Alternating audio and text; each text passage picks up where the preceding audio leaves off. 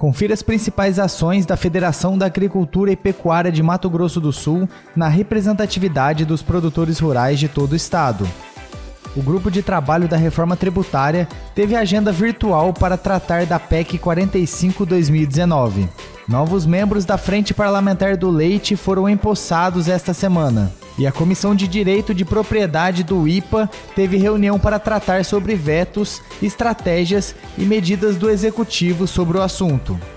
Em Campo Grande, teve posse de novos integrantes da Frente Parlamentar para o Desenvolvimento das Unidades de Conservação. Padrão oficial para a soja brasileira, financiamento de armazenagem foram assuntos da reunião da Comissão Nacional de Vegetais, Fibras e Oleaginosas da CNA. Movimentações da semana e futuras agendas do Poder Legislativo foram pautas de um encontro de entidades do IPA.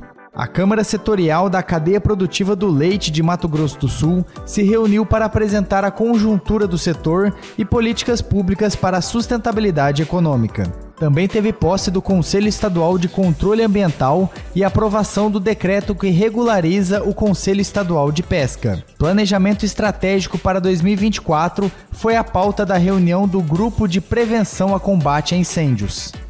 Acompanhe as nossas redes sociais e fique por dentro de todas as ações do Sistema FamaSul.